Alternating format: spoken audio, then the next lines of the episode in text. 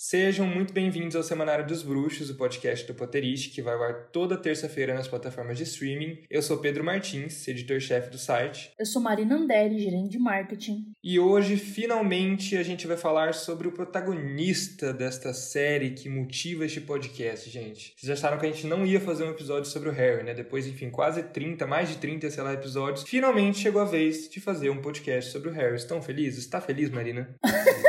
Pergunta estranha. Tô. Acho que vai ser um episódio interessante, assim. Acho que vai ser bacana. Interessante discutirmos o protagonista da série, né? Válido. Tem como estar tá feliz no Brasil, Pedro? Essa é a pergunta. É, talvez, enfim, quando você do futuro escutar esse podcast mais de ano depois, né, dois, vamos colocar uns dois anos, assim, mais ou menos, talvez as coisas tenham mudado, mas por enquanto tá difícil estar feliz. Mas enfim, bora lá, gente.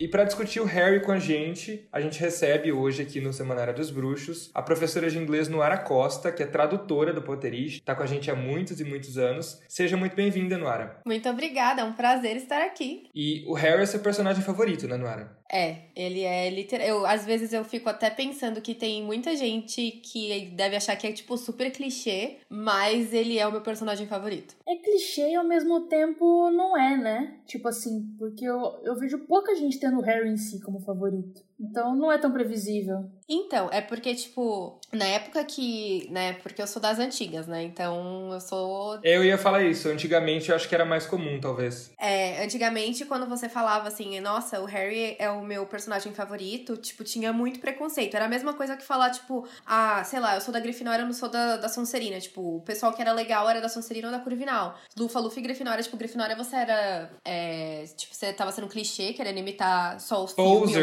até, livros. né? É, você tava sendo poser. E Lufa Lufa, tipo, ninguém nem lembrava. E hoje em dia eu acho que é muito mais assim. É mais democrático. É verdade, é verdade. Uhum. E bom, gente, a gente precisa começar essa discussão do começo, né? Claro. Não tem como falar sobre o Harry sem considerar a infância dele, né? De que maneira vocês acreditam que a falta dos pais e o abuso que ele sofreu dos Dursley afetou a personalidade dele, assim, moldou, né, quem ele é? Olha, eu sou bem suspeita para falar disso. Porque, para mim, assim, tipo, a, a, Pedra Filosofal, o primeiro livro, o primeiro, primeiro capítulo da Pedra Filosofal, sempre foi um capítulo que sempre me fez chorar. Até hoje. Tipo, se eu pegar o livro hoje, eu me concentrar lendo, é um, é um capítulo que sempre me toca muito. Por pensar em toda essa coisa que ele não viveu, né? Tipo, ah, ele tinha um ano quando os pais morreram, nossa, os Dursley. Imagina você criar um, uma criança de dois, três anos, quatro anos, maltratando ela, porque a gente não sabe qual era, se era todos os dias, mas pelo que a gente viu dos Dursley depois dele grande, a gente imagina que não foi essa infância de, tipo, eles pegarem ele no colo, eles darem amor, eles darem carinho, nem naquele início, né? Então é uma coisa que, tipo, pra mim, foi uma experiência que claramente moldou a personalidade dele ao longo dos livros. É, eu acho que, tipo, tipo, né, a gente tem essa comparação entre o Voldemort e o Snape também, enfim, de que tiveram, não tiveram melhores das infâncias e tal, e o Harry é um que não teve essa boa infância, mas parece que, tipo, dá pra, assim, não acho que dá pra dizer, ah, deu certo, porque obviamente ele vai carregar traumas aí para sempre, mas ainda assim ele é um menino bom, né? Acho que isso, isso, isso é interessante, mas com certeza acho que acaba trazendo muito um senso de inferioridade mesmo. Eu acho que tem muito muito com a coisa de lidar com as emoções também, né? Uhum. Tipo, enquanto homem já é mais difícil lidar com emoção, né? Aí, ainda mais não recebendo carinho na infância, tipo, acho que fica difícil de expressar as coisas, de saber lidar, né? Não tem nenhum guia nisso. Uhum. É, um ponto que não fica tão claro nos livros e muito menos nos filmes é que o Harry é muito carente, né, gente? Ele vai embora ali com o Hagrid, que é um completo estranho, né, até então, dizendo coisas super bizarras, sem nem questionar nada direito, né? E depois ele se apega muito fácil ao Rony. E essa carência continua nele, só que parece que ele esconde um pouco nos próximos anos, né? Assim, ele era muito solitário, né? E apesar de nos próximos anos dele em Hogwarts ele tá rodeado de muita gente, todo mundo tratava ele como uma figura, né? Não como uma pessoa de carne e osso. Então acho que isso é uma nuance interessante, assim, a gente pensar pensar sobre o personagem. Nossa, eu, eu amo pensar nele assim como essa parte muito bizarra, né? De tipo, ele tinha uma realidade ali que ele não era ninguém para aquelas pessoas ele era tipo um rato, basicamente, tipo, as pessoas mal olhavam para ele, e aí do nada vem esse cara, tipo, totalmente excêntrico, ele segue o que o cara tá falando e ele aprende que ele é, tipo assim, um, uma pessoa extremamente famosa dentro desse mundo. Então, imagina como que é pra cabeça do menino, tipo, de 11 anos de idade, conviver com isso, assim, de entender que nesse mundo aqui, pô, eu tenho dinheiro, eu sou super famoso, as pessoas olham para mim como se, tipo, pô, eu fiz mó feito da vida, não faço nem ideia do que aconteceu, porque nem lembro, mas aí, tipo, ele volta lá pra casa dos Dursleys no verão e ele é mais uma vez ninguém. tipo, isso é muito. É um, um, paralelo, assim, muito bizarro. É, assim, eu acho que até a coisa dele ir com o Hagrid é muito assim, é uma inocência, né? De, de uma criança, é meio tipo. E também, cara, não tem nada a perder, né? Olha, olha, eu tô aqui nesse casarão no meio do nada, que meu tio me trouxe porque surgiu de umas cartas, tá ligado?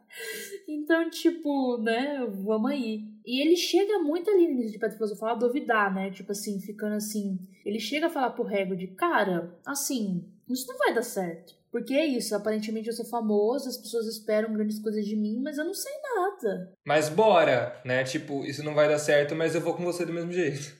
Total, mas é que o ponto é, tipo, quando ele vai tendo, né, encontra as pessoas, tipo assim, ali no caldeirão furado, né, quando ele vai entendendo mais ou menos quem ele é, né, tipo, pelo que ele vai ouvindo, ele vai ficando, tipo assim, eu acho que eu não vou atender a expectativa das pessoas, entendeu? Tipo, se eu chegar lá e não der certo, porque ele realmente nunca acho que pensou, nunca acho que sequer almejou, né? Esse nível de notoriedade, tá ligado? Então ele fica meio tipo, mas, gente, eu vou decepcionar. A partir do momento que a pessoa me conhecer, ela vai ver que não vale a pena, sabe? Então isso vem muito de um lugar de tipo, ele nunca foi valorizado, né? Sim. Então para ele é difícil se ver da forma que os outros veem ele, né? Uhum. Da mesma forma também que não vem ele de verdade, né?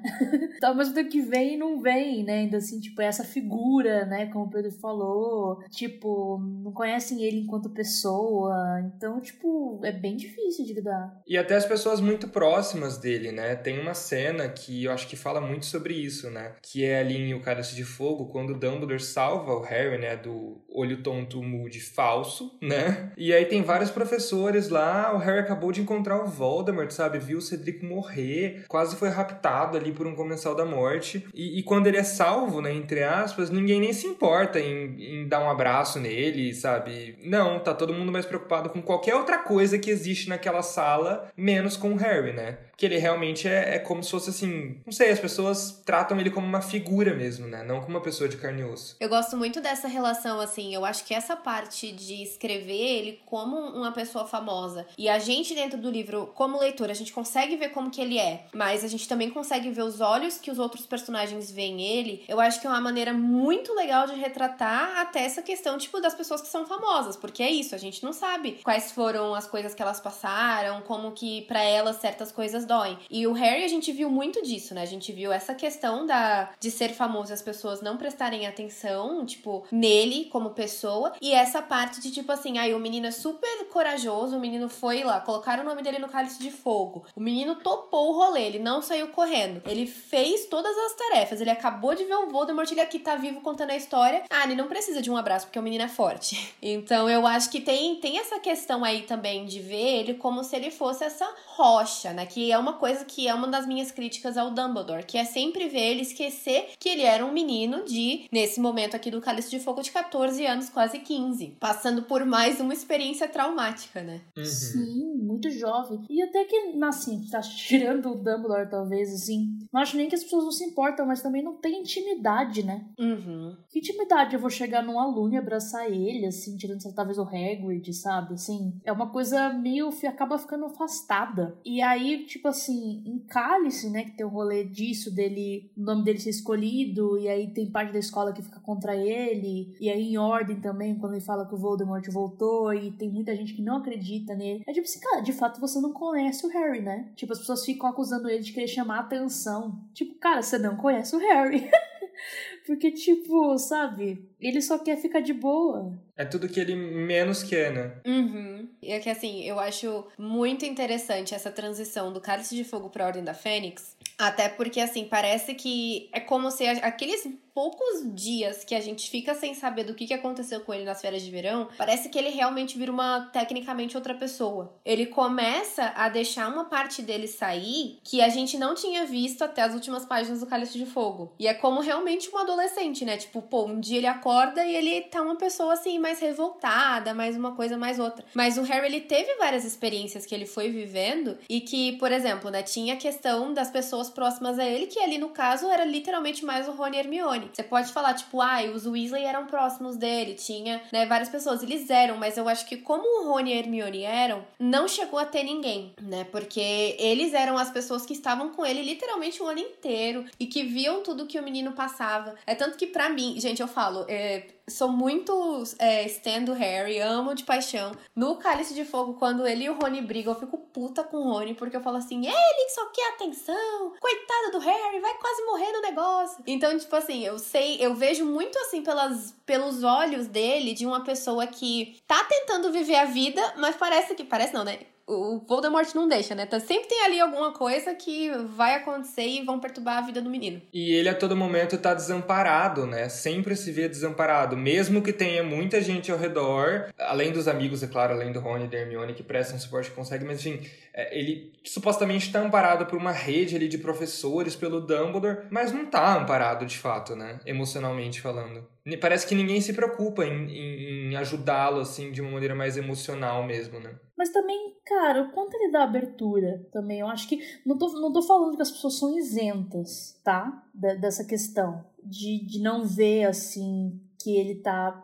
meio desamparado nas situações. Mas eu também não acho que ele é uma pessoa que dá abertura, entendeu? Eu acho que ele é na dele. É porque nunca nem tentaram, né? Ele nem conhece isso, então, assim, alguém tem que tentar e, e dar o pontapé inicial, eu sinto, assim. Ninguém naquela época tentava, pelo menos. Eu acho que tem dois fatores, né? Eu acho que tem um fator que o personagem foi construído numa cultura onde as pessoas são mais frias, né? Eu acho que essa questão é uma coisa que não dá pra gente ignorar, né? E dizer que, tipo, porque querendo ou não, a cultura deles é muito refletida, até na questão dos professores mesmo, assim. Eu acho que é, se a gente comparar, por exemplo, com professores brasileiros, a gente sabe que a relação ia ser diferente. A gente sabe que ia ter um, um pouco mais de calor humano ali, mesmo que fosse né, nos anos 90, o que fosse. Porque é o jeito da gente. Mas ele cresceu numa sociedade onde as pessoas são um pouco mais frias. E aí chega numa comunidade onde a galera é bem reclusa, né? Fica tentando não confiar em todo mundo, porque, tipo assim, ah, você nunca sabe, tipo, passaram por uma guerra, não sabe quem que era do outro lado. Eu acho que tem toda uma construção social aí, mas que tem o lado dele também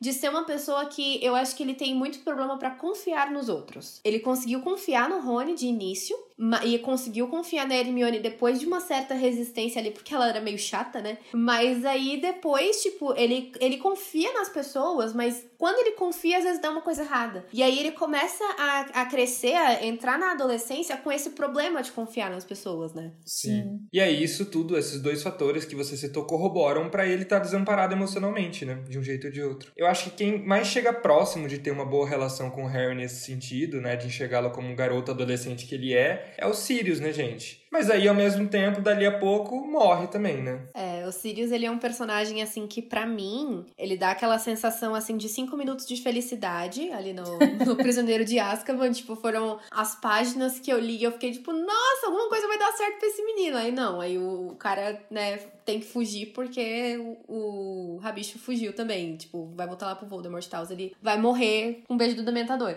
E aí é, é muito aquela ilusão. Sabe aquela coisa que você quase consegue alcançar e você não consegue? O que é pior ainda, né? Tipo, ele é melhor não ter nada. Nunca. Nossa! Gente, eu tenho a imagem na minha cabeça da até da casa que eu imaginei quando eu tava lendo essas páginas falando assim, tipo, ai, ah, o Harry e o Sirius vão morar juntos. Eu cheguei a imaginar isso, sabe? Tipo, é um negócio assim bizarro de dar aquela sensação de que, tipo, tá bem pertinho, mas aí do nada vai embora. E aí depois, tipo, fica nessa, né? De tipo, ah, ele, ele né, tá fugitivo, passa um ano lá fugido, depois depois vai morar ali no, numa caverna em Hogsmeade, vai comer rato porque gosta do menino e, e quer ficar perto do menino enquanto tá no, no torneio tribruxo. Chega na Ordem da Fênix, ele volta pra casa da mãe. Aí foi outro momento que eu pensei, eu falei, nossa, capaz do Harry conseguir finalmente vir morar com Sirius, né? Aí vai lá, chega no final do, da Ordem da Fênix, o cara vai lá e morre. Aí, tipo. Era melhor não ter tido nada, né? Ou não também. Eu acho que ele foi uma, uma experiência boa pro Harry, no sentido de que foi uma das poucas figuras masculinas na vida dele que deram um exemplo para ele ser um pai. Né? O Sirius nunca foi pai de um filho dele, mas eu acho que ele foi o mais próximo que o Harry teve de um pai que seria o, o pai dele, né? Que seria o Tiago. Porque eles tinham a idade parecida. Né? O Hagrid era mais velho, Dumbledore era mais velho, o próprio Arthur também era mais velho. Então eu acho que no sentido de pai, como se fosse o Tiago, foi só o Sirius. Mesmo que o Sirius também seja bem responsável e não seja a melhor figura para se, pra se reproduzir. Mas eu acho que foi ali um momento que ele teve de inspiração para conseguir depois, um dia, criar os filhos dele de uma maneira um pouco melhor do que o que ele foi criado, né? é que o, o Harry tem um efeito tipo, contrário, né? Assim, no sentido assim, como não criar um filho? É os Dursley, entendeu? Então é só não se fazer aquilo. Mas não, total, acho que o Sirius, ele. É que ainda assim, eu não acho que talvez o Sirius veja o Harry totalmente, né? Ele ainda vê muito como um espelho do Tiago, né? Ah, total. Era tipo aquela relação, sabe aquela relação que tem duas pessoas? Aí uma pessoa está extremamente apaixonada e vendo aquela pessoa como, tipo, amor da vida dela, e a outra pessoa tá vendo a outra pessoa lá como se fosse o ex. é exatamente essa relação, com, tirando a parte romântica. Mas é isso, o Harry vê ele como um pai, mas sabe que não é o pai, e o Sirius vê ele como o Thiago o tempo inteiro. Tipo, essa parte não tem como negar. Então, coitado, difícil, né? E talvez isso mudasse com o tempo, né? Fosse evoluindo, mas aí o Sirius morre, então é difícil. É, e eu acho que a Molly também chega um pouco perto disso, né, gente? Assim, tem uma cena, inclusive, em Ordem da Fênix, que a Molly abraça o Harry e o narrador meio que diz, assim, né? Tá escrito lá, Harry pensou, é isso que a gente deve sentir quando uma mãe abraça a gente. Chorei. É, é muito pesado, né? Nossa, é um momento assim, tipo, quando. Porque eu vejo muito na Ordem da Fênix que ela começa a se aproximar dele. Eu acho que porque ele começa também a emitir uma certa fragilidade para ela, né? Chega no momento da vida dele, tipo, tem no Cálice de Fogo também que. É, essa é uma das outras cenas, assim, que sempre me pega. Tipo, eu sei que isso vai acontecer e eu sempre fico emocionada. Tipo, pô, é. Ai, a, a McGonagall avisa pra ele, né? Que, pô, sua família tá aqui pra te ver. E ele fica no, na última tarefa, né? Ele fica, pô, os Dursley estão aqui? Não, pera isso aqui tá meio errado. E ele chega lá e, tipo, é a Molly, assim. É a Molly e o Gui, se eu não me engano, né? Então, tipo assim, chega os Weasley fazendo o papel de família dele. E eu acho que foi naquele momento ali que ele começou a se deixar um pouquinho, se abrir para ela. Chega na Ordem da Fênix, tem isso. O Arthur é a pessoa que leva ele pro, pro tribunal, né? Então ele começa a ter esse, esse, essa proximidade muito maior. E é um ponto, assim, de conseguir dar um abraço nela e ter essa sensação de, pô, realmente ela é mãe, né? Ela não é minha mãe biológica, mas ela me trata como se eu fosse um filho. É uma pessoa que realmente se importa muito com ele, né? A Molly, né? Quando tem o bicho-papão dela, por exemplo, tem os filhos dela morrendo e tem o Harry também. Então ele tá incluso no rolê. Mas acaba que a questão, não sei se é positivo ou negativo, ou se na verdade não importa, mas é que assim, eu acho que ela ama ele como um filho, mas justamente por ele não ser filho dela, não tem a mesma questão de autoridade, tá ligado? Uhum. E aí, nisso, ela acaba, acho que, passando muito mais pano para ele, tá ligado? Sim. Tipo assim, se ele fosse filho dela, ela brigaria muito mais. Né? Tipo, ela pegaria muito mais no pé. E ele fica só tipo, ai, Harry, querido, sabe? Ele pega a parte boa, né? É, fica a parte boa, mas sei lá, né? Às vezes eu acho que acho que no meio dessas situações acaba que quem é próximo do Harry de fato fica com entende, conhece ele, fica com receio de falar as coisas, porque sabe o quanto ele já sofreu e o quanto ele de certa forma não é que é frágil, mas de como é complicado a situação. Então acaba que ele fica sem gente para puxar a orelha dele, tá ligado? Muitas vezes. Isso é importante, principalmente quando você é adolescente, tá ligado? Que você vai estar tá realmente sendo idiota e fazendo merda, né? Acho que acaba faltando isso assim, essa pessoa que isso não é um mentor, né? Tipo, não é o Dumbledore, né? Que aí o Dumbledore eu acho que lida com coisas muito mais práticas do que emocionais. Mas aí quando é na parte emocional, acho que vai faltando. Que aí eu acho que, enfim, é um pouco o papel da Gina, mas a gente vai falar disso um pouco mais frente. É, eu acho que ele tem. As pessoas têm muita dificuldade de repreender ele né? Porque é meio que. Ele não é uma criança mimada, ele não foi uma criança mimada, não é um adolescente mimado. Mas ele, ele tem um. essa certa fragilidade mesmo. Eu acho que é bem essa palavra, né? Porque as pessoas percebem ele como um, uma pessoa que já sofreu muito, né? Então ele é uma pessoa que todo mundo tenta fazer com que não sofra mais, mesmo que a história evolua e ele vá sofrendo mais a cada tempo que passa, a cada, né, cada livro que passa. Tipo, meio que inevitável. Mas assim, ao mesmo tempo, é, a gente tem pessoas que repreendem ele, mas não é no sentido de atitudes que ele faz, é no, no sentido de escola, né? É, é a McGonagall que, tipo, não, não tem medo de tirar ponto dele, de colocar ele em detenção, né? O Snape eu não preciso nem falar, a gente não fala de Snape, ele não existe. tipo, tem todos. Até o Lupin, né? Chegou em algum momento a reclamar com ele por causa do mapa do maroto, mas não é naquele contexto assim de eu tô te ensinando uma lição pra sua vida. É eu tô te ensinando a não perder pontos pra sua casa. Sim. Sim. É que é isso, ele tem que se criar, né? é uhum. isso. Nossa, total, assim. É, mas eu acho que realmente, como a Marina adiantou, a Gina de alguma maneira acaba ajudando, né? Mas enfim, vamos falar sobre isso, inclusive. Já que a gente tá falando sobre sentimentos, né? A gente tem que falar também sobre a vida amorosa do Harry, né? Gente, eu fico pensando assim, sabe? De verdade, eu fico pensando em como esse menino não deve ter tido dificuldade, sabe? para se abrir para alguém, para enfim, desenvolver, criar laço mesmo, sabe? Puta que pariu, assim. Olha, eu, eu tenho uma opinião muito polêmica com relação à vida amorosa do Harry. Vamos lá, ó. Cuidado.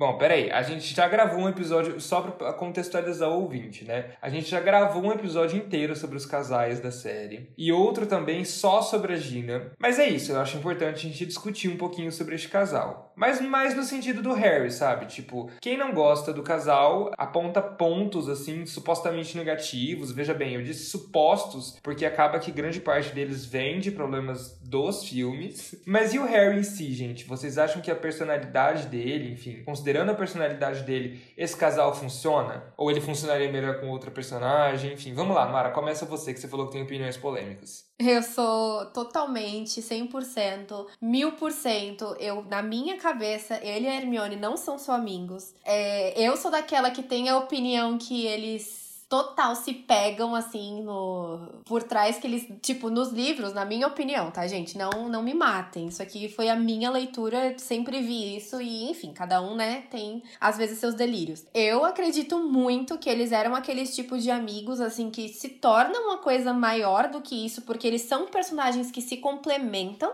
eles são personagens que, tipo, o que ele tem de explosivo, a Hermione tem de calmo, mas às vezes ela também tem de explosiva. E ela tem a parte de estudar muito, de pesquisar muito e de, tipo, ter a cabeça mais pé no chão para resolver problemas, que é uma parte que ele precisa. Eles têm muito magnetismo. Se você ler todos os livros, você vai ver isso. Aqueles momentos que eles têm, assim, tipo, meio que. Não é telepatia, mas, tipo, um consegue entender muito bem o outro, né? Até nos momentos que eles já brigaram, eles nunca tiveram uma briga tão séria como a que eles tiveram com. que ele já teve com o Ron Por exemplo. E aí tem a questão de, por exemplo, da Gina. Vou chegar aí. Chegou lá no sexto livro, li, linda, maravilhosa. Foi o meu momento de ter um, um delírio também, achando que ele dava, se dava bem com a Gina. Porque, sei lá, eu tava na, naquela época muito, tipo, o livro acabou de sair, nossa, que legal, não sei o quê. E aí depois eu fui ler de novo e para mim eles não são personagens que se que se encaixam, sabe? Eu acho que, por exemplo, eles podem ter tido algum tipo de relacionamento, sim. Eu não acho que a Gina ela é essa personagem assim rasa casa, como a gente vê nos filmes, né? Tipo, ela é uma personagem forte, ela tem personalidade, ela sabe o que, que ela quer, mas eu não acho que seria um relacionamento que duraria com ele. Eu acho que seria, tipo, na minha cabeça, se isso, né, tecnicamente existisse hoje, se eles fossem pessoas reais, eles poderiam ter um casamento, mas eu não acho que o casamento deles seria feliz. Bom, eu vou cortar tudo isso, já que quem edita o podcast sou eu. então, só minha opinião. Então. Mas eu sou a convidada, vocês têm que me dar espaço. Não, se eu soubesse que essa era a sua opinião, eu não tinha te chamado. É, é, eu acho que eu vou, eu vou, deixar assim, eu não vou nem rebater, eu deixo pra Marina. Vai, Marina. não, eu acho que é o seguinte, tipo assim. É que a questão de Harry e Hermione, que foi o que a gente discutiu no episódio sobre os casais Fenon, né? É que, tipo, se eles tivessem se pegado, estaria no livro e não tá no livro, portanto eles não se pegaram. Ponto. Se você acha que eles se pegaram, é fanfic. Não, que, que é uma fanfic da minha cabeça, eu sempre, eu sempre soube, isso não é canon, mas ao mesmo tempo, para mim, depois que a própria J.K. Rowling assumiu que ela fez o Harry ficar com a Gina por prazer dela mesmo, aí eu falei, então toda a leitura que eu fiz eu não tava tão louca como eu imaginava. Porque teve momentos de eu ficar tipo assim, caraca, eu, eu tô vendo coisa aqui. E nesse momento que ela, tipo, abriu a boca aí, né, e entra toda naquele negócio, tipo, ah, todo mês ela falava um negócio diferente. Mas ela veio e falou isso, na minha visão aqui, eu fiquei, tipo, mais confortável de falar disso até. É que não foi exatamente isso que aconteceu. Tipo assim, ela deu uma entrevista pra Emma Watson. Uhum. E aí é, saiu manchetes no The Sun, né? Tipo, foi The Sun, acho? Não lembro. Algum jornal sensacionalista. É, é um tabloide britânico qualquer. Focando, na verdade, muito mais de que, a, que o Rony e a Hermione não teriam ficado juntos, um que ela se arrependia, né? Esse era o principal. Isso. Mas, é, sei lá, Rony e Hermione é porque não é utópico, né? Mas eu acho eles também um casal meio complicado.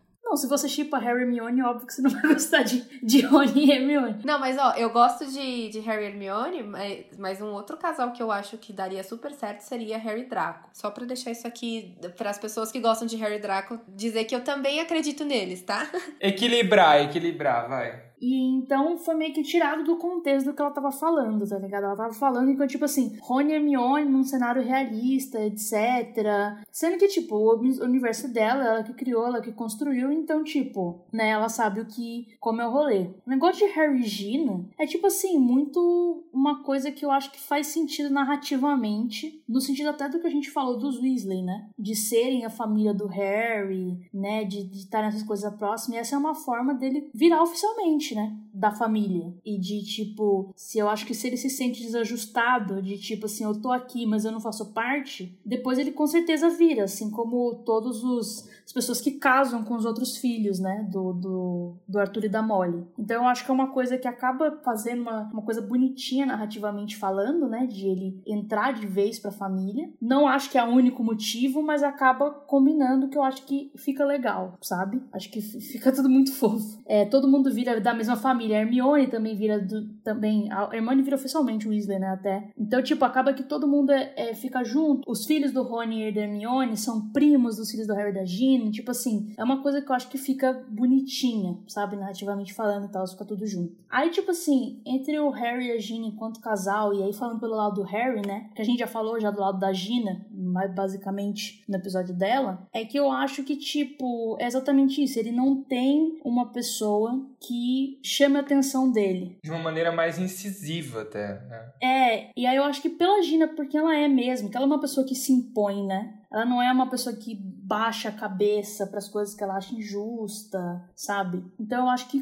faz sentido, tá ligado? Assim, que seja uma pessoa que possa, ao mesmo tempo, enfrentá-lo, né? Assim, tipo, debater com ele e tudo mais quando acha que ele tá errado, porque ele precisa disso, é isso. Tipo, ele não tem ninguém para criar ele, não é que a Gina vai pegar ele para filho, né? Mas de tipo assim, cara, eu acho que é importante você ter uma figura, principalmente uma pessoa que vai, tipo, você vai compartilhar a tua vida, que você vai casar, ter filhos, etc. Uma pessoa que, tipo, não fique quieta, nem, nem necessariamente passando pano, mas não fique quieta nesses momentos em que tipo, você tá errado. Ok, você sofreu, ok, muitas coisas ruins aconteceram, isso não justifica seu, seu comportamento em algumas questões, sabe? Então eu acho que faz sentido e me parece, assim, das interações que tem dele, que eles são pessoas que têm coisa em comum, que eles se divertem junto, que eles têm uma um vai e volta numa conversa que fica muito legal, sabe? Que acho que muito mais do que Hermione. É, não, tipo, eu acho a relação do, do Harry com a Hermione muito legal. Eu acho ele muito bons. E, eu, e, o ponto é que, tipo, indo pelo lado hipotético, não é que eu teria problema se eles ficassem juntos, entendeu? Não acho que daria errado tá necessariamente. Eu teria não pelo lado do Harry, eu teria pelo fato de que para mim o relacionamento do Rony e da Hermione é construído quase que desde o primeiro livro, sabe? O relacionamento realmente amoroso no sentido de um casal mesmo. Então não seria, enfim, não tô falando que eles não teriam problemas, eles seriam, eles com certeza é um casal que deve ter muito problema, mas enfim, problema todo mundo tem, sabe? Se resolve. É, não, exato, tipo, é que é isso, falando enquanto personagens isolados, né? Narrativamente não faria sentido mesmo, eu acho, assim,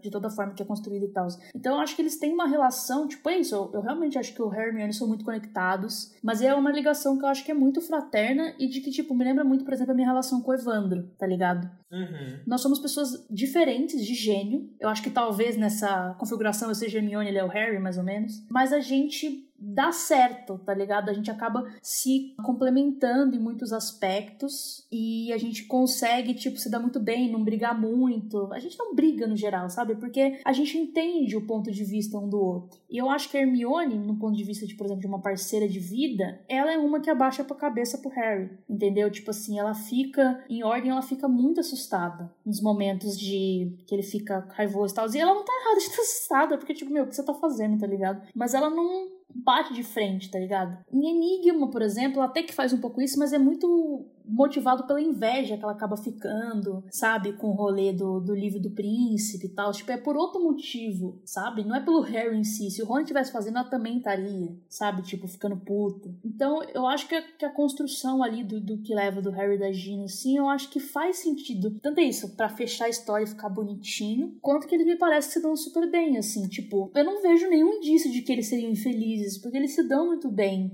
E eles parecem bem juntos. Eu vejo mais indícios de que Rony e Hermione teriam problemas, sim, que poderiam ser resolvidos, é claro, do que o Harry e Gina. Exato, assim. Eu realmente não vejo coisa deles serem felizes, velho. Tipo, porque eles não têm nenhum momento nos livros, não tem nada que indique que eles não estão felizes um com o outro. Tipo, o tempo quando eles estão juntos ali em Enigma é, tipo assim, quase um momento fora da realidade pro Harry, né? Tipo assim, parecem momentos fora que ele não acredita, sabe? Até de, de tão. Caramba, eu não sabia que eu podia estar feliz assim Tipo, tá tudo acontecendo na minha vida e as Horcruxes, etc.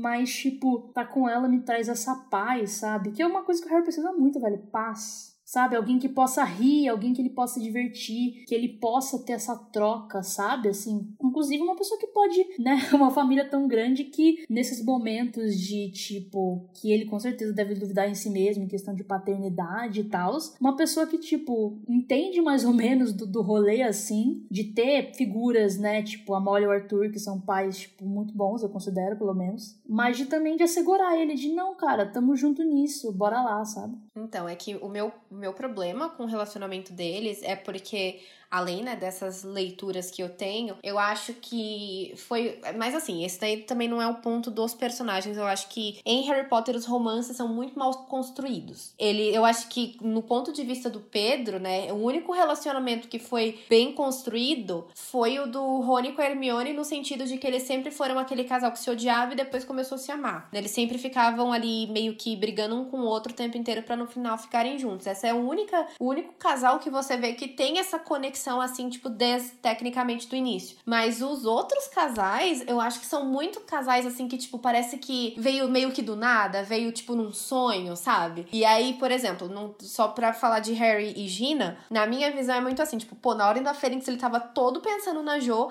aí do nada, chega no Enigma do Príncipe, nossa, Gina, oi. E aí você fica, tipo assim, tá, ok. E aí ao longo do livro isso é construído, mas eu acho que é, tipo, meio que nos 45 do segundo tempo. E já, por por exemplo, um relacionamento que veio na minha cabeça assim que, que eu pensei nessa questão de construção de casal foi o Lupin com a Tonks, que pelo menos para mim, talvez eu não tivesse tão focada neles, não, não, são personagens que me chamam tanta atenção. Foi um casal que, tipo, quando apareceu, eu fiquei tipo assim, quê? Aí depois, tipo, pra mim, ok, tranquilo, de boas, mas foi meio que, sabe, o que, que aconteceu aqui? Ah, não, é do nada mesmo. No episódio que a gente fala dos casais, de fato sabe? Tipo assim, de fato, muitos deles, Guy Fleur também, tipo assim, não são muito bem construídos e também não acho que é o ponto. É que não é o foco, né, do, das narrativas dos livros. É, exato, não é o ponto, é pelo ponto de vista do Harry, né? Não tem como a gente estar tá ali acompanhando o Guy e a Fleur flertando, tá ligado? Tipo assim. Apesar que tem uma cena no Cálice de Fogo. Não, não, total, mas tipo, para eles até o momento que eles começam a namorar, que eles constroem relacionamento, tipo, não tem como, né? É. Então não é, não é o ponto. Mas, tipo, do Harry e Gina, tipo assim, eu acho que em ordem, que é esse momento que ela começa a ser presente na vida dele, que ela, eles viram amigos, né? Uhum. Tipo, ela tá namorando o Miguel Conner lá, tá, eles viram amigos, então ela vira uma pessoa mais presente ali. Eles têm, tipo, algumas trocas, algumas conversas conversas legais. Tem aquele momento lá no Natal que ela chama a atenção dele, né? Que ele tá muito na cabeça dele do negócio de ter atacado o Arthur. E não, mas eu fui possuído. E as pessoas, não, mas não foi. E aí ele, ah, vai se fuder. E ela fica tipo, meu, vai se fuder você, tá ligado? Tipo assim, quem que você conhece que foi possuída também? Então, tipo, acho que é um momento ali também que esse primeiro embate mais que eles têm, que eu acho que é importante para eles sair um pouco dessa visão realmente, tipo, egoísta, tá ligado? Assim, não é que ele não tem razão de estar tá mal, ele tem. Mas é que, tipo, ele vira pra gente e fala: Ah, eu esqueci. Mano, a, mãe, a menina foi possuída pelo Voldemort, tá ligado? Por, tipo, quase um ano. É, entendeu? Tipo assim, mano, isso. Enfim. Então, é, é, realmente uma pessoa que tem que ter alguém ali pra acordar ele pra vida. Porque, amigo, você tem problemas, mas também você não é o único, né? Então, tipo, e aí, então ela já, já vira uma figura para ele nesse ponto. Então, o Enigma, tipo, eu acho que tem um desenvolvimento, né? Tipo, eles passam o verão juntos juntos. E aí, quando ele vai, ele vai pra escola e ela vai encontrar o Dino, que ele, ele tem, tá escrito, tá? Tipo, ele percebe que eles não andam juntos, né? É que esse verão também é um verão que, tipo assim, a gente sabe que eles passaram juntos, a gente vê, vê um pouco, mas vê muito pouco. Mas querendo ou não, cara, é um verão inteiro, né? É. Não, exato, eu acho que é tempo. Gente, meu Deus, a me apaixona depois de uma conversa de Tinder, imagina passar o verão com a pessoa. Então, tipo, e ali ele vai, ele, ele vai sentindo falta dela, e é isso, eles vão continuar a ter interação, ele vai percebendo que ele gosta dela. Não quer dizer que ali naquele momento ele, ele é o, ela é o amor da vida dele, tá ligado? Mas ele começa a gostar. Então, eu acho que, tipo, durante o livro, né? Tipo, são que nove meses de ano letivo, né? Tipo, vai desenvolvendo para ser aqui, no caso, ali naquele momento, um namoro de colegial, né? Tipo, é aquilo, né? Depois que, enfim, acho que fica mais intenso, ele fica longe dela, etc. E tem o pós que a gente não sabe, mas que deve, eles devem ter passado várias coisas e intensificado ao ponto deles casarem, terem filhos, etc. Então eu não acho mal construída, não acho que tem o grande, a grande construção que nem Rony e Hermione. Mas eu acho que tá ali. Podia ter mais para nós? Podia né? Não vou dizer que não. Mas tem, eu acho que para mim, assim, acho que se justifica, sabe? Assim, eu acho que faz sentido. O que não quer dizer, por exemplo, que o Harry não seria bom com outras pessoas. Tipo, eu acho que a Luna faria sentido para ele também, sabe? É um casal, tipo, nunca li nada, mas eu acho que seria fofinho. Eu acho que ela é uma pessoa meio fora da caixa. Eu acho que ele sempre foi muito fechado ali, né? Tipo assim, tanto de não conhecer as coisas, quanto de se abrir para pensar em possibilidades. Então, por exemplo, seria uma pessoa interessante. Então, tipo, não, não é que eu acho que a Gina é a única pessoa para a vida dele, se a gente for pensar em personagens, né? Não em construção narrativa pelos livros. Mas é que eu acho que faz todo sentido ali, sinceramente. É, eu acho que pensando na Luna, ela é uma pessoa que faz com que ele bata de frente com o lado preconceituoso dele, né? Sim, é, exato. Menos que Hermione com Rony, ele é menos preconceituoso que os dois, né? Mas também. É, ele tem, ele tem aquele momento de, tipo, ver uma coisa que é esquisita e achar que, tipo, nossa, hahaha, que engraçado. Ele tem aquele momentinho de. Por mais que ele tenha, né, tido uma criação muito diferente da, da das pessoas, ele ainda tem. Porque ele, né, obviamente, não é perfeito, ele ainda vai ter esse lado aí meio complicado e ela realmente seria uma pessoa que, tipo, faria ele sair um pouquinho dessa caixinha aí. Exato. É, socialmente a gente entende o que é esquisito, né? Mesmo que não faça parte assim, a gente entende. Então é uma pessoa que eu acho que também seria legal, tá ligado? Mas eu acho que a Gina, pra mim, assim, e tem, tipo, cara, assim, a, a, forma que as pessoas constroem, né? Tipo, a relação deles, a partir do que tem nos livros, eu acho que fica desenvolvido de uma forma muito legal. Eu queria. Ai, gente, é difícil isso daí de odiar J.K. Rowling, né? Porque, tipo, eu podia escrever umas historinhas. Eu todo dia. Ai, mas é isso, né, gente? A gente falar sobre casais é uma coisa que realmente anima muita gente. Com certeza teve gente, enquanto vocês duas falavam, tanto que tava. Nossa, não, você não tem razão em nada. Ah, não, você tem razão, enfim, com as duas. Depois nos comentários a gente vai ver isso. Mas, enfim, outro assunto completamente à parte que não dá pra gente deixar de discutir quando a gente tá falando sobre o Harry é a índole dele, né, gente? Eu gosto muito de uma cena, que é a cena da segunda tarefa do torneio Tribruxo, a do lago, em que enquanto todos os campeões ali salvaram só os seus, né, e deixaram o resto de lado, ele arriscou muito mais do que pontos, né, mas a própria vida para salvar outras pessoas. Acho que isso, por exemplo, diz muito sobre a índole dele, né? Ele realmente tem uma bondade assim. Nossa, eu acho incrível. Essa é uma das cenas assim que eu fico com o mesmo amor e ódio que o Rony e Hermione ficam com ele assim nesse momento, porque eu falo tipo, pô, realmente o menino é muito assim, altruísta, pensa nos outros. Mas ao mesmo tempo eu fico, porra, mano, você é burro, né? Você acha mesmo que, tipo, o povo ia deixar uns adolescentes morrerem no lago num torneio que eles estão tentando fazer o mais seguro possível, só porque você não chegou lá a tempo. É. É que, cara, é um negócio que parece, tipo, nato, né? Parece que ele nasceu assim, né? Porque não é como se ele tivesse exemplos positivos na vida dele, tá ligado? Pra ele ser dessa forma. Porque o ponto que eu acho de, de ser nato é que ele nem questiona, sabe? Ele nem para, assim, tipo, ah, mas será que eu faço, assim? Ele simplesmente, cara, é isso, senão vai morrer e bora, sabe? Tipo assim, que é uma coisa que pode ser muito prejudicial em situações, principalmente se for uma situação de verdade, de vida ou morte, né? Mas ele nem ele nem questiona, assim, quando, quando o Dumbledore, né, tipo, ele vê nas memórias do Snape que ele tem que morrer, ele fica mal, mas ele não questiona tá ligado? Ele simplesmente, tipo assim, esse é o meu dever, esse é o meu dever, é uma coisa muito de um alto sacrifício. Eu não sei se isso também tem a ver, talvez, de ele não se valorizar mesmo assim, o que é minha vida dentro do que eu posso fazer pra salvar os outros. Não sei se tem isso também, mas é uma coisa né? Tipo, é um menino bom, né?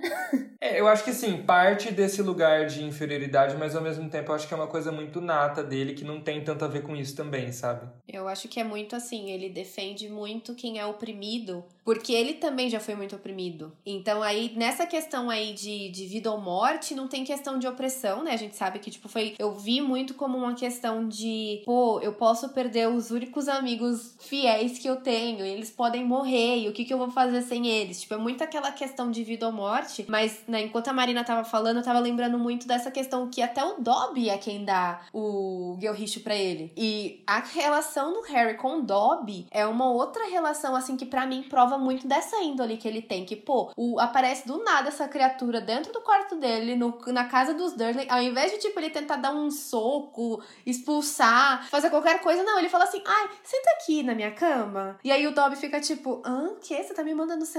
Então, tipo, é muito da índole dele de ver as, é, as criaturas como um todo no mundo bruxo como todas dignas, né? Tipo, não é só ele que é bruxo, que é fodão. Tipo, o elfo também é, tem seu poder, os, né? Todas as outras criaturas têm, são bem vistas por ele e transfere muito dessa questão dele, tipo assim, de eu acho que é realmente a palavra que, que traduz bem essa parte da personalidade dele é essa nobreza que ele tenta passar em, em tentar ser justo, né, com quase todo mundo, com exceção do Draco Malfoy, porque não merece. Desculpem a quem gosta de Draco Malfoy.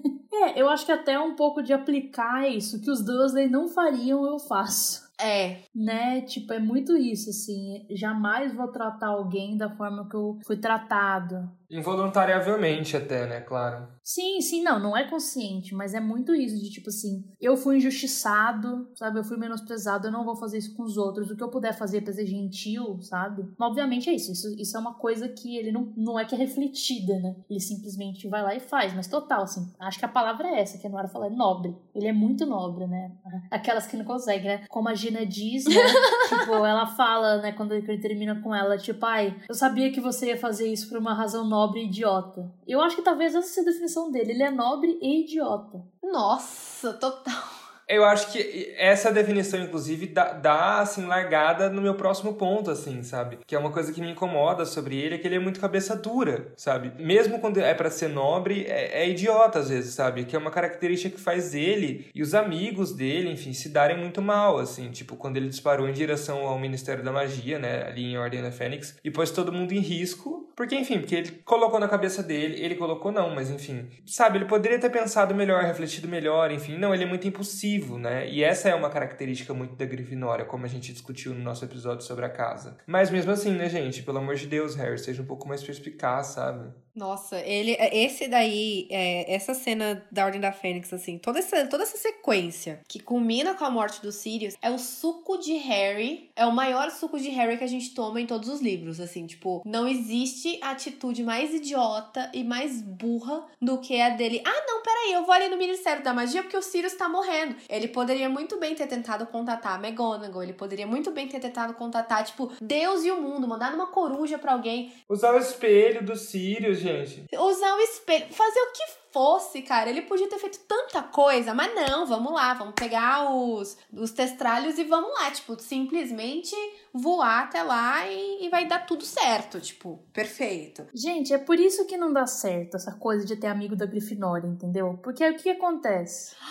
Eu tô me sentindo extremamente ofendida, gente. Pra... É, porque vocês não estão me vendo, mas eu tenho uma bandeira da Grifinória atrás de mim aqui. não, mas é a questão do seguinte, né? Tipo assim, ele vai e fala isso, aí quem tá lá? Tá o Rony, tá a Hermione, tá a Gina, Neville. Tem aluna da Corvinal? Tem, mas ela é minoria, entendeu? Fica vamos, vamos, vamos, vamos, vamos, aí todo mundo vai. Se tivesse casas variadas, entendeu? As pessoas teriam dado um passo para trás, entendeu? Mas não, vai junto a milhões de pessoas impulsivas, aí dá nisso, entendeu? É, alguém morre, sempre dá nisso. É, então, tipo, é uma questão aí eu, eu, sou bem grifinória, mas eu, eu, eu, entendo que esse é um lado bem ruim da minha casa eu acho que é só questão do equilíbrio, né? Que é o que a gente fala sempre, entendeu? É, tipo, não é ruim ser impossível, mas é que, tipo, se você tá junto de várias pessoas que são do mesmo estilo que você, acaba que vocês vão invariavelmente fazer merda ligado? É, normal. Então é bom ter amigos de outros rolês. Falou eu, né, que tipo, moro com dois corvinos e sou corvinal. Mas tudo bem, deixa quieto a hipocrisia. Olha só, o sujo falando no mal lavado. Gosto disso.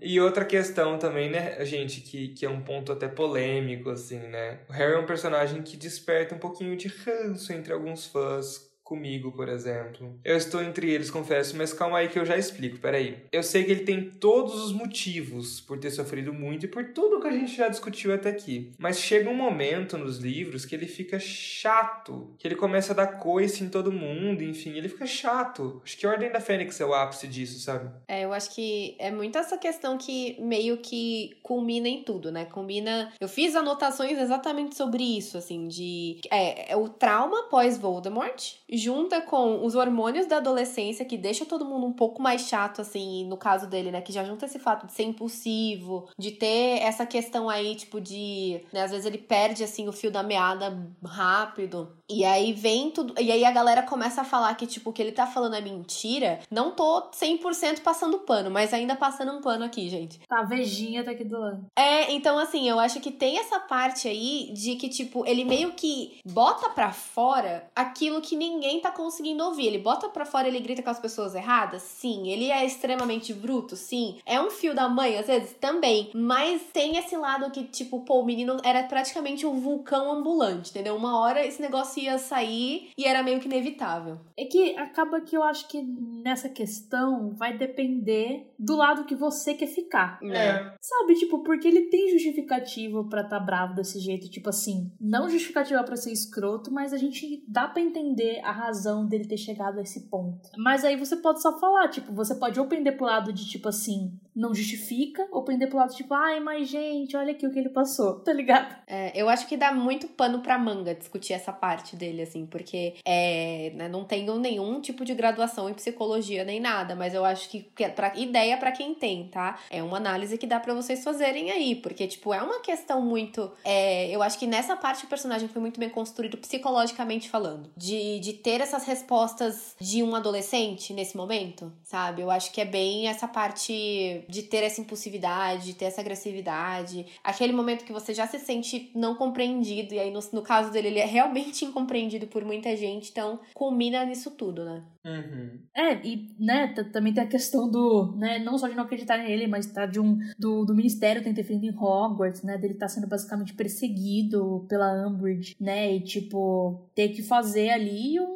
uma resistência mesmo, tá ligado? Tipo assim, fica complicado. Eu acho que é bom, por exemplo, tem AD, eu acho que ele consegue canalizar algumas coisas ali, né? De se sentir útil, de ver que ele realmente. Ele, ele fica com esse discurso, né? Assim, humilde, né? Porque ele é meio assim mesmo, de tipo assim, ai ah, não, mas é porque eu tive sorte, etc. Mas ele vê que de fato, não, eu tenho as habilidades aqui que eu posso ensinar e tal.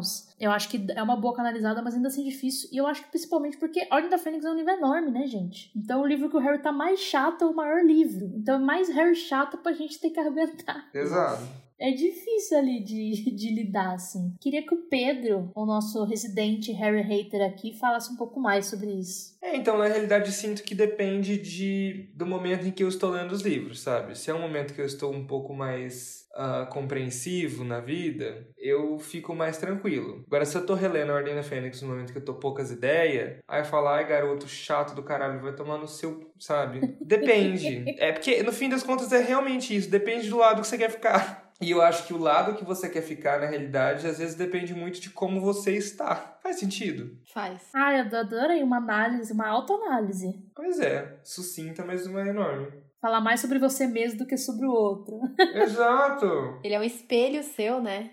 Nesse momento. Eu achei isso bem legal, gostei dessa análise. É, não, e eu acho que também, inclusive, quando eu li eu era adolescente, eu acho que eu fiquei menos irritada do que eu fico hoje em dia. Porque é isso, parece que a gente vai, né, tipo, a gente vai ficando mais velha e a gente vai se afastando, né? A gente começa a esquecer um pouco como era. A gente não tem noção porque não faz tanto tempo assim que a gente era adolescente. Mas talvez daqui, mais pra frente a gente vai esquecendo cada vez mais, sabe? Tipo, e é isso, né? Junta tudo e eu.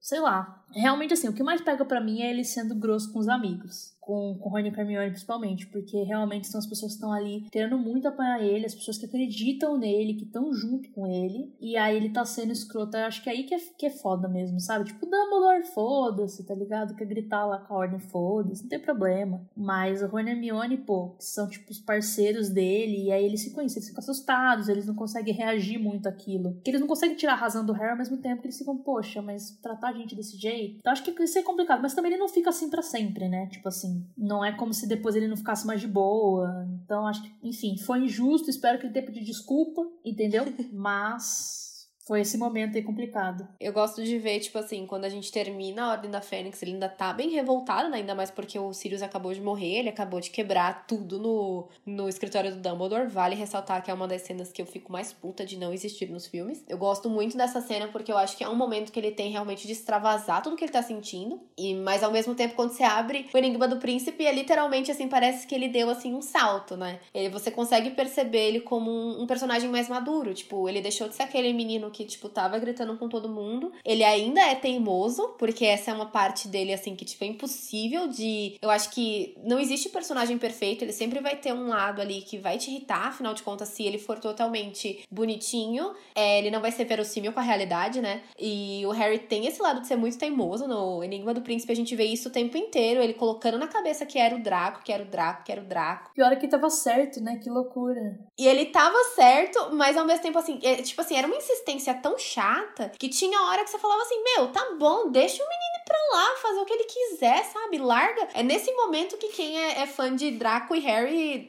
entra junto aí porque fala: Nossa, isso era amor, né? Só pode. é que é isso, tipo, acaba que ele tá certo, mas é mais uma coincidência, né? Do que qualquer coisa, porque ele sempre desconfia do Draco, tá ligado? Meu, não tem um livro que ele não falou que o Draco tava fazendo alguma coisa de errado, assim, sabe? Então, ele sempre tinha esse negócio de um. um Ai, nossa, mas ele tá conspirando, ele tá fazendo alguma coisa. E assim, nesse livro, eu acho que é o livro que fica mais chato, essa perseguição dele, porque fica, tipo, toda hora. E aí eu falo, cara, esse é um dos que traduzem bem, assim, como que o Harry é, que quando ele coloca uma coisa na cabeça, tipo, no final das contas, ele pode estar tá certo, ele pode estar errado, mas é tão chato o caminho que ele leva para chegar no resultado que ninguém aguenta, entendeu? É complicado. mas eu acho que o ponto importante é que ele amadurece muito, né, gente, ali em As Relíquias da Morte, né? A ponto de, nossa, não que seja a mesma coisa, mas assim, ele, ele amadurece tanto a ponto de até, sei lá, enfrentar a morte como seu igual, sabe? Ele ter passado por tudo que ele passou e se entregar daquela maneira ali no final diz muito para mim sobre a humildade dele, né? Que apesar de ser o escolhido, o menino que sobreviveu, enfim, ele se entrega à morte, assim, sabe? Eu acho que esse é um amadurecimento que tem, assim, tanto disso que a gente tava falando, realmente, da personalidade e tudo mais, tudo corrobora para isso no final, assim, sabe? Eu sinto.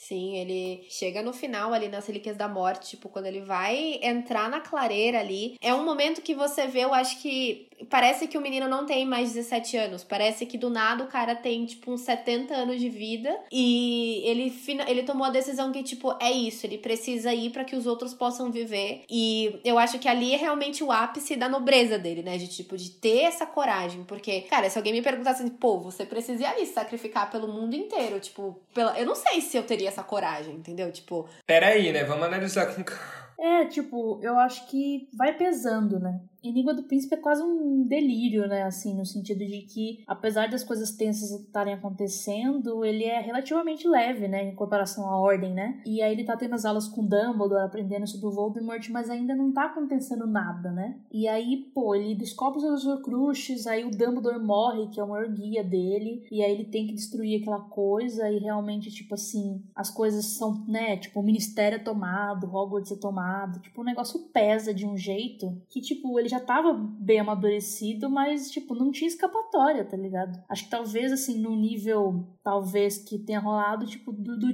do Tiago, do pai dele, né? Uhum de que a gente sabe que era imaturo e aí na época da guerra parece que virou um cara, tipo, mais decente, que foi aí que ele e a Lilian ficaram juntos, etc. Acho que é uma coisa que, tipo, pesou ali, vamos que vamos, ao mesmo tempo que foi muito difícil porque eles foram, né, fazer o rolê, né, de procurar o Horcrux sem nenhum direcionamento praticamente. Eles não sabiam como destruir a Horcrux. Conseguiam pegar o medalhão, eles não sabiam como destruir. Então, tipo, muito uma coisa muito frustrante, né? Assim, acho que até meio tipo desesperadora mesmo, tipo, meu Deus, assim, já era. Nossa, sim. Quando chega esse momento, né, dele, tipo, aceitar a morte dele e tal, eu acho que já tá até, tipo, já passou da cota na cabeça dele, no sentido de, cara, eu já passei por tudo isso, toda essa situação, a gente aqui conseguiu destruir todos os Horcruxes. Se esse é o passo final, então beleza. E também eu acho que pesa muito para ele as pessoas morrendo, né? Ele vê várias pessoas morrendo e ele se responsabiliza, né? Porque, tipo, ele fica meio, tipo, se eu tivesse acabado com Voldemort antes, as pessoas não teriam morrido. Então acho que também tem isso, sabe? De, tipo assim, é justo que eu morra, já que tantas pessoas morreram também. Sim, e eu lembro que essa parte aí, tipo, sempre foi o. Esse sempre foi o meu maior medo, né? Porque como o Harry era o meu personagem favorito, e sempre existiram rumores, né? Era aquela época que a gente teorizava muito, a gente ficava, meu, o que, que vai acontecer? E aí sempre tinha esse rumor de que, tipo, ah, ele pode morrer também, não é uma possibilidade 100% descartada, né? E eu lembro que quando eu peguei o livro que eu, eu, eu li a última página, só pra ter certeza que ele não morria, foi o momento que eu consegui viver por toda essa agonia da Relíquias da Morte, tipo, de, tipo, ai, ele ter que ir atrás das Horcruxes e não saber onde é que tá, não saber destruir. Aí, no meio tempo, a Rita Skeeter fica falando mal do Dumbledore, você fica, tipo, meu, quem era o Dumbledore no final de contas? Ninguém sabe. Como que ele vai fazer? E chega em Hogwarts, aí do nada, tipo, ei, você tem que ir ali se sacrificar porque o povo vai continuar morrendo e é isso, e o menino vai. Foi aquele momento que, tipo assim, eu tive um alívio de falar assim, tá, ele tá indo, não sei o que, que vai acontecer, como que isso vai acontecer, mas no final eu acho que as coisas, né, vão dar certo. Pela última página do livro vai dar certo. Tudo estava bem, né? É, foi aquele momento que eu realmente tive que me, que me acalmar e falar: olha, vai ficar tudo bem. Mas é um momento muito tenso. Eu acho que, até, por exemplo, nos filmes, a gente sabia o que, que ia acontecer, e mesmo assim é uma cena que você fica, tipo, segurando meio que a respiração e, nossa, o que, que será que vai acontecer? Completamente tenso. Né? Tipo, eu acho uma cena muito legal e um momento de muita, eu acho que redenção para ele, né? A gente sabe que, que isso tudo foi uma alegoria nessas essa passagem dele, assim. Mas é meio que essa redenção de tipo assim, é. Eu vou e, e é isso, não tenho mais nada para perder. Sim. Lembrando que no caminho ele passa de capa de habilidade, ele vê a Gina. E ele não para pra falar tchau, porque senão ele não iria. Aquelas que não conseguem. Cara, assim, eu acho realmente que é um, um momento ali que, obviamente, né, tudo foi construído para chegar até ali. E, tipo, eu gosto muito de uma fala que tem no filme, acho que não tem no livro, que inclusive eu achava que devia ter sido é, colocada de outra forma, porque ficaria melhor. O Voldemort fala, né? The boy who lived come to die, né? Então, tipo assim, o, o, menino que sobreviveu venha morrer, né? Venha para a morte, alguma coisa assim. E aí eu achava que tinha que ser comes, tipo assim, o menino que sobreviveu veio para morrer. Eu acharia que ficava ficaria tão mais bonito. Mas é isso, tipo, começou com uma com a Vada Kedavra e vai terminar com a Vada Kedavra, né? Tipo assim, meio fecha do rolê. É, eu acho até poético, né, quando você parar pra pensar nisso de, caraca, vão terminar com o mesmo feitiço, assim. Eu acho que a minha única frustração, assim, do desse momento aí é porque, tipo assim, cara, do nada a gente tá ali num. tendo aquela, toda aquela luta ali da alma do Voldemort que tá dentro dele, que tá dentro do Voldemort também. Eu acho que essa é uma parte aí que eu gosto, mas que eu acho um pouquinho meio exagerada, sabe? Tipo, de ai, vamos conversar, vamos entender tudo e não sei o que. Eu falo, gente, vamos, desce logo pro play, explica logo o que, que aconteceu de uma vez, sabe? Tipo, para de conversar. Até que no livro, né, o Voldemort fica lá 50 anos conversando com o Harry, falando todo o plano dele, tudo que ia acontecer. E para mim, no filme, essa é uma parte que, tipo, como eu, eu sou uma pessoa muito visual nesse momento, então, tipo, quando eles ficam conversando, para mim é uma coisa que não faz tanto sentido. Pô, você tá brigando com a pessoa, você fica lá rodeando, conversando com ela, contando todo o plano dela. E, tipo, eu sei que tem toda a questão do Voldemort ser esse presunçoso, que ele acaba sempre se lascando porque ele é muito presunçoso. Mas, assim, é um momento que eu fico tipo, ai, Harry, vai lá, só mete um estupefaça como você sempre faz e acaba logo com isso, entendeu? Ah, no caso, tá falando ali, de, depois que o Harry já reviveu, a parte final, final, você tá falando? Sim, isso. Ah, sim, eu discordo completamente. É.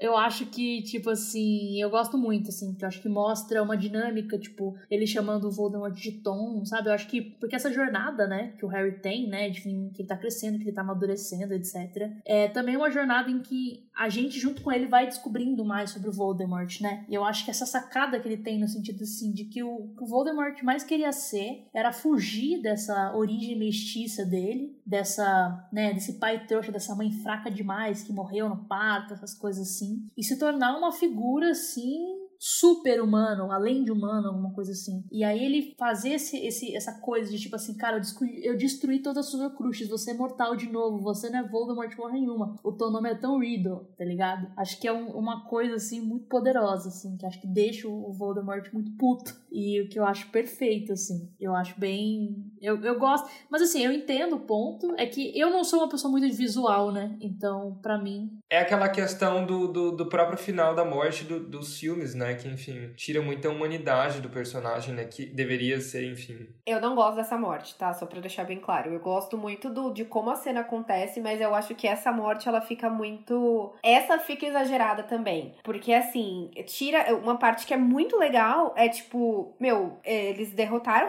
o Voldemort morreu. E aí tá todo mundo, tipo, né, cuidando do, dos, das pessoas que estão feridas, ou, tipo, né, do, do, das pessoas que morreram, tipo, pensando como é que vai ser tudo. E tá o corpo do Voldemort ali, tipo, meio que jogado, assim. Tipo, ninguém tá se importando com ele. Porque é, é ali, eu acho que é ali naquele momento que ele se torna 100% humano. Porque ele, mano, tá morto e tá geral cagando pra ele, entendeu? Tipo. Morreu que nem todo mundo, né? Assim, que nem qualquer pessoa. Esse é um momento que, né, né óbvio, a gente tá falando de Harry, mas esse é um momento que não dá pra, pra, pra falar do Harry sem falar que ele fez a humanidade do Voldemort voltar ali né? Eu acho que foi o um, um, um 100% ali de, cara, você é um nada, você é super insignificante. Sim, e, e, tipo, é isso, né? Tipo, ele e o Voldemort são muito ligados, né? A história deles é muito ligada. Enfim, eles compartilham, né? Tipo, a alma ali, o corpo, enfim. É, eu acho que a gente começou falando da questão de como eles foram criados, assim, né? Como que eles nasceram, eles sofreram, né? Só que eu acho que a maior diferença, mesmo que tenha aquela teoria, né, de que, tipo, o Voldemort é do jeito que é por causa da poção do amor, mas eu acho que é muito pela questão de que o Harry, por mais que ele tenha tido os pais só por um ano, ele teve os pais por um ano. Eu acho que foi um momento de formação para ele que, né, óbvio que ele já ele nasceu com a índole, gente nasce, nasce com a índole, mas ele ali começou a ser formado, né? Então eu acho que aquele alicerce ali que o Thiago e que a Lilian criaram, mesmo que ele não seja consciente disso, foi uma coisa que fez com que ele se tornasse quem ele era, né? Porque teve esse alicerce bom, e aí beleza, depois vem uma parte de sofrimento, mas que o menino conseguiu, tipo, no final, é, terminar aí até sendo pai, né? Tipo, não sei como que a gente fala de Cursed Child aqui, mas assim, é, é só o que eu falo, é isso.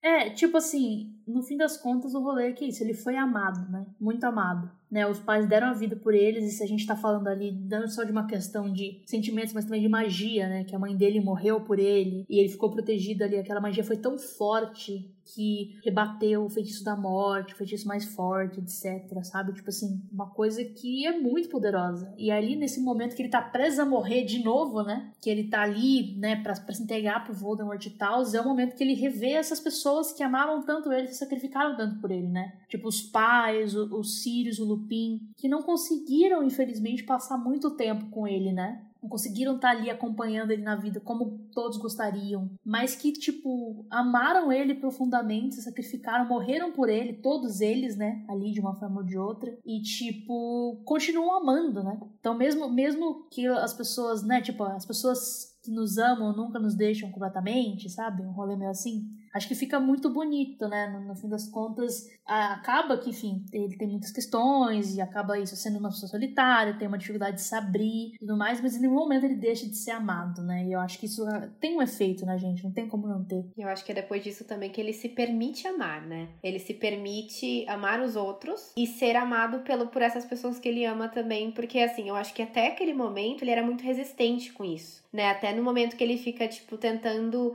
empurrar as pessoas para longe dele. E ainda mais nessa, nessa hora, assim, que tipo, pô, ele tem que morrer, eu não vou falar com ninguém, eu só vou. Não vou me despedir de ninguém, porque eu não quero sofrer, eu não quero que eles sofram. E, meu, fica vocês aí, eu vou sumir, sabe? Então, tipo, é um momento assim de que, pô, eu achei que eu ia morrer, eu voltei. Então agora eu vou dar muito mais valor para quem gosta de mim, para quem eu gosto, né? Porque agora eu tô vendo assim que, tipo, é realmente é o que mais vale a pena na vida, né? Com certeza, e tipo, até o, o, final ali, né, de tipo, dele, né, tipo, deixando a varinha das varinhas ali no túmulo do Dumbledore mesmo e tal. Tipo assim, gente, acabou, já tive problemas demais. Vou tentar aqui ficar o mais de boa possível, tá ligado? Show, falou.